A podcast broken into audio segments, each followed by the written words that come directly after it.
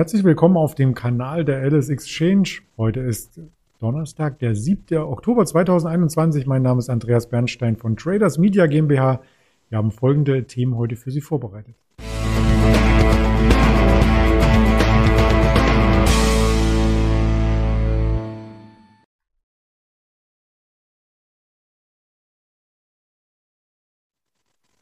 Dazu schauen wir nicht nur auf den DAX und die runde 15.000er Marke, sondern auch auf die Rohstoffmärkte, auf Gold, auf Silber und als spezielle Aktie haben wir heute die Teamviewer aus aktuellen Anlass mitgebracht. Das Ganze möchte ich nicht alleine hier erörtern, sondern habe dazu wieder wie jeden Donnerstag den Ingmar Königshofen dabei, den ich recht herzlich begrüße. Hallo Ingmar.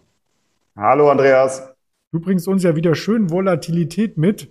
Insofern ähm, macht immer wieder Spaß, dich hier als Interviewgast zu haben. Gestern sah das Ganze ja noch ein bisschen bärisch aus. Der Markt hat die 15.000 nach, nach unten durchdrungen, hat an den Mai-Tiefs gedreht und heute ist wieder eitel Sonnenschein, oder? Ja, erstmal Halleluja, dass wir endlich äh, mehr Volatilität haben, wenn man sich nochmal zurückerinnert wie das die Wochen zuvor war, wo wir oft an der 15.700, oft an der 15.800 Punkte Marke immer wieder geklebt haben, der Markt sich nicht wirklich bewegt hat und hatten wir eigentlich oftmals jede Woche ein Interview und hätten eigentlich unsere DAX-Prognose nicht wirklich updaten müssen. Jetzt ist die Volatilität aber zurück und die letzt äh, Kursziele, vor allem auch die 14.800, die wurden dann tatsächlich auch noch abgearbeitet.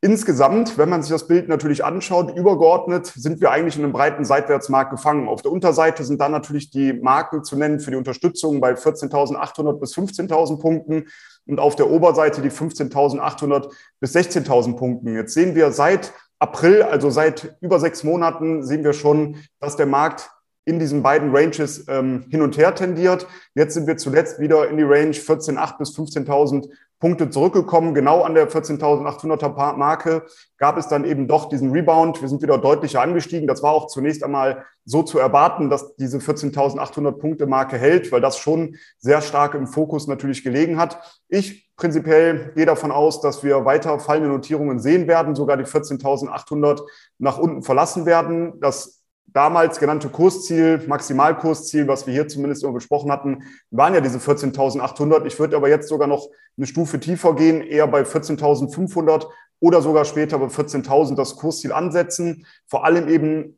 aber warten, ob diese 14.800 Punkte Marke nach unten verlassen wird nachhaltig, weil dann würde sich eben neues Abwärtspotenzial ergeben und dann wieder mal nimmt man eigentlich die Differenz zwischen diesen beiden Marken, die ich eben genannt habe, aus der Seitwärtsrange und projiziert das eben unten an den Ausbruchspunkt heran und dann kommt man irgendwo in die Region 13.800 bis 14.000 Punkte, was dann das Kursziel wäre. Warum gehe ich auch davon aus, dass die Märkte weiter unter Druck kommen werden? Das liegt zum einen an der Saisonalität für den Dow Jones die, diese ist bis Ende Oktober noch negativ, dann auch der Vierjahreswahlzyklus, die Nachwahljahre in den USA für den Dow Jones sogar bis Mitte November noch negativ, bevor dann eine Jahresendrallye potenziell starten könnte. Also momentan spricht aus der Ecke viel dafür, dass wir noch weiter zurücksetzen könnten. Und auf der anderen Seite, wenn man sich die verschiedenen Märkte anschaut, zum Beispiel der Energiesektor, der natürlich die Inflation weiter befeuern wird, und wir haben weiterhin die, ja, die News, dass steigende Zinsen kommen werden, vielleicht sogar dann doch aufgrund der steigenden Inflation, vielleicht doch früher als erwartet, wenn die Inflation eventuell doch nicht nur temporär ist, sondern sich da etwas festsetzt. Aber es wird natürlich auch sehr stark vom Energiesektor abhängig, abhängig sein. Aber man sieht schon, dass die News prinzipiell aktuell sehr negativ sind. Und wenn wir uns jetzt noch vorstellen, bald dann mit den neuen Quartalszahlen, die eben kommen mit der Quartalsaison, da ist eventuell auch die Frage, ob gerade in den USA die Gewinnerwartungen nicht viel zu hoch schon angesetzt sind und gerade aufgrund der gestiegenen Rohstoffpreise zum Beispiel vielleicht auch nicht alle immer direkt an den Konsumenten weitergegeben werden können, sodass dann auch die Gewinnmargen dort eventuell etwas geringer ausfallen könnten, was dann natürlich auch nochmal Druck in den Markt bringen könnte. Mhm. Dagegen spricht so ein bisschen heute der starke Donnerstag, aber wir haben am Dienstag ja auch schon gesehen, dass der Markt mal schnell Richtung 15.200 laufen kann und trotzdem den Tag darauf äh, Schwäche zur Schwäche neigt. Und heute sehen wir ja auch eine Gegenbewegung, aber sie kommt nicht einmal bis zu den Dienstagshochs. Also fallende Hochs im großen Chartbild. Morgen noch der Arbeitsmarktreport. Heißt das dann am Ende, dass wir mit höherer Volatilität so weiter und weiter nach unten schwanken in deinen Augen? Also das ist äh, genau meine Prognose und die Volatilität auch da, wenn man sich den Volatilitätssaisonalchart anschaut, so Saisonalitätschart, dann ist der auch bis Ende Oktober weiter steigend. Also auch das würde dafür sprechen, dass die Volatilität hoch bleibt.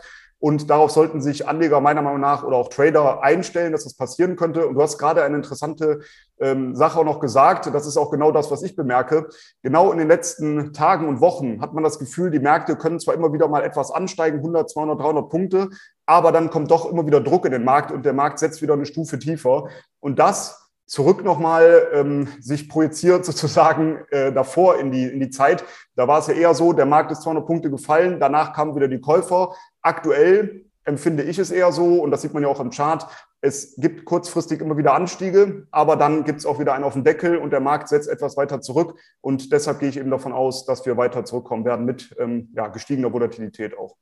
Ja, dann muss das Kapital natürlich irgendwo hin und vielleicht, wenn die Unsicherheit am Markt steigt, fließt das Kapital dann in die Rohstoffmärkte. Das soll unser nächster Themenkomplex sein. Die Assetklasse Gold, die hatten wir nämlich am Kapitalmarkt in den letzten Wochen so ein bisschen vernachlässigt, aber so still und leise könnte aus dem Dreieck hier auch ein Kaufsignal entstehen.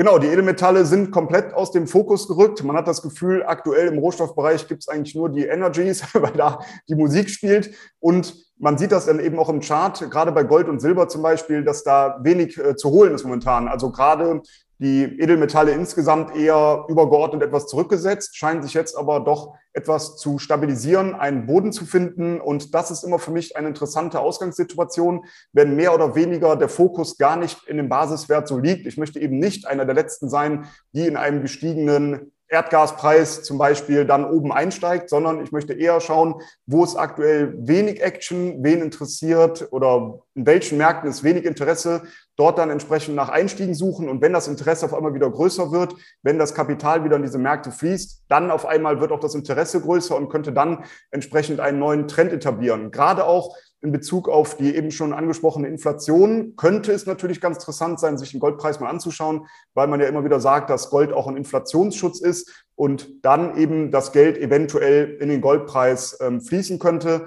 Und wenn man sich das Ganze aus charttechnischer Sicht anschaut, dann sieht man eben dieses Unterstützungsniveau beim Goldpreis zwischen 1670 und 1720 US-Dollar. Da sind wir zuletzt immer wieder nach oben weggedreht. Deshalb gehe ich auch davon aus, solange diese Unterstützungszone hält, dass wir die Kursziele haben auf der Oberseite bei 1830, 1900, 1960 und später sogar 2000 US-Dollar. Das sind mittelfristig bis langfristig orientierte Ziele. Deshalb ähm, sollte man sich da meiner Meinung nach das Ganze mal etwas genauer anschauen für den Goldpreis, weil vor allem auch für die Edelmetalle die Saisonalität gegen Jahresende wieder deutlich positiver wird und das eben zu einem deutlicheren Aufschwung natürlich bei den Edelmetallen führen könnte. Schauen wir dann als nächstes direkt vielleicht auch noch auf den Silberpreis. Da sieht es sehr ähnlich aus. Der Silberpreis zuletzt deutlicher zurückgesetzt, ist aber jetzt an einem wichtigen Unterstützungsniveau angekommen. Dieses liegt so in der Region 21,40 bis 22 US-Dollar. Und sofern dieses Unterstützungsniveau hält, sehe ich eben die Kursziele bei circa 24,70 kurzfristig danach bei 26, 28 und 30 US-Dollar und sollten sogar die 30 US-Dollar nachhaltig nach oben durchbrochen werden. Aber bis dahin äh, wollen wir erstmal ansteigen. Das ist ja schon eine ganze Ecke weg.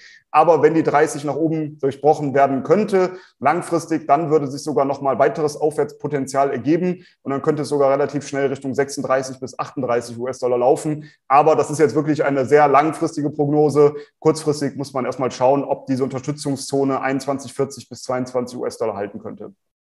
Bis dahin sehen wir uns auch noch das ein oder andere Mal und können das Ganze updaten. Die Saisonalität hast du ja schon erwähnt. Auch dazu haben wir einen Chart hier mitgebracht. Gold auf Sicht von 30 Jahren. Und da sieht man, dass ja rein saisonal Ende September schon der große Anstieg hätte erfolgen müssen und im Oktober es nochmal ein Stück nach unten geht.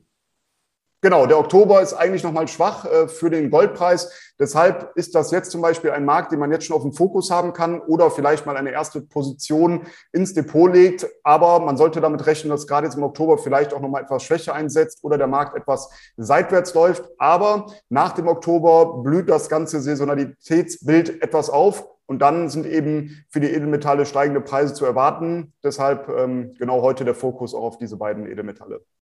Ja, einmal ausführlicher den Rohstoffmarkt heute im Blick und dafür nur eine Aktie, aber die hat es in sich, aber eher auf der Unterseite. Wir hatten gestern schon eine Meldung dazu gehört. Heute gibt es noch einmal ein Minus und im Aktionärstand sogar, dass die Analysten nicht nur den Daumen senken, sondern auch der Kern der Anlagestory nun in Frage gestellt wird. Was ist denn da dahinter?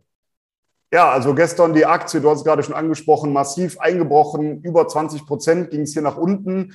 Und hier gab es eben eine Prognose-Senkung bei TeamViewer. Insgesamt ist das natürlich überraschend. Man hat teilweise auf Analystenseite schon damit gerechnet, dass die Ergebnisse und auch die Prognosen etwas schlechter ausfallen.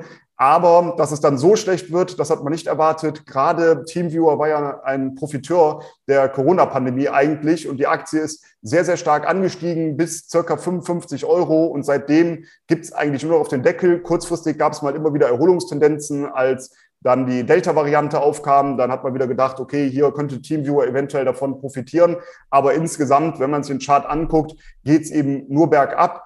Und ich habe es gerade ja schon gesagt, das Quartal, da wurden eben die, ja, waren eben die, das schwach, das Quartal war schwach plus eben Jahresziele, die wurden nach unten gesetzt und die in Rechnung gestellten Umsätze, ich habe mir das hier nochmal notiert, die sollen nun zwischen 535 und 555 Millionen Euro liegen. Und zuletzt hatte man gesagt, dass man eher diese untere Bandbreite bei 585 bis 605 Millionen Euro sieht. Also deutlich schlechter, als das zuletzt prognostiziert wurde und nochmal deutlich schlechter, als das die Analysten erwartet hatten. Und dementsprechend geht es dann äh, deutlich bergab mit der Aktie. Und ich wäre da momentan auch sehr, sehr vorsichtig.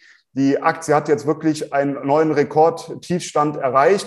Wir haben da jetzt erstmal kein Auffangbecken. Äh, wichtig wäre eigentlich diese Unterstützungszone bei 22 Euro gewesen. Die wurde aber natürlich direkt im Zuge dessen nach unten durchbrochen. Deshalb würde ich hier erstmal etwas abwarten, bis sich die Aktie etwas stabilisiert. Ich mag es tendenziell natürlich, Aktien ja oder insgesamt Basiswerte antizyklisch zu handeln. Nochmal zur Info, wenn also ein Markt sehr stark gefallen ist, möchte ich eher kaufen. Wenn ein Markt sehr stark gestiegen ist, eher auf die Short-Seite wechseln. Aber hier muss ich jetzt auch sagen, da wäre ich etwas äh, vorsichtiger, weil wir eben auf einem Rekordtief stehen und die wichtigen Unterstützungen alle gebrochen wurden. Hier würde ich erstmal abwarten, ob hier eine Stabilisierung ähm, ja, einkehrt. Und man sieht ja auch, dass die Analysten direkt reagiert haben und die Kursziele alle nach unten gesetzt haben. Und deshalb wäre ich hier etwas vorsichtig und würde einfach mal abwarten.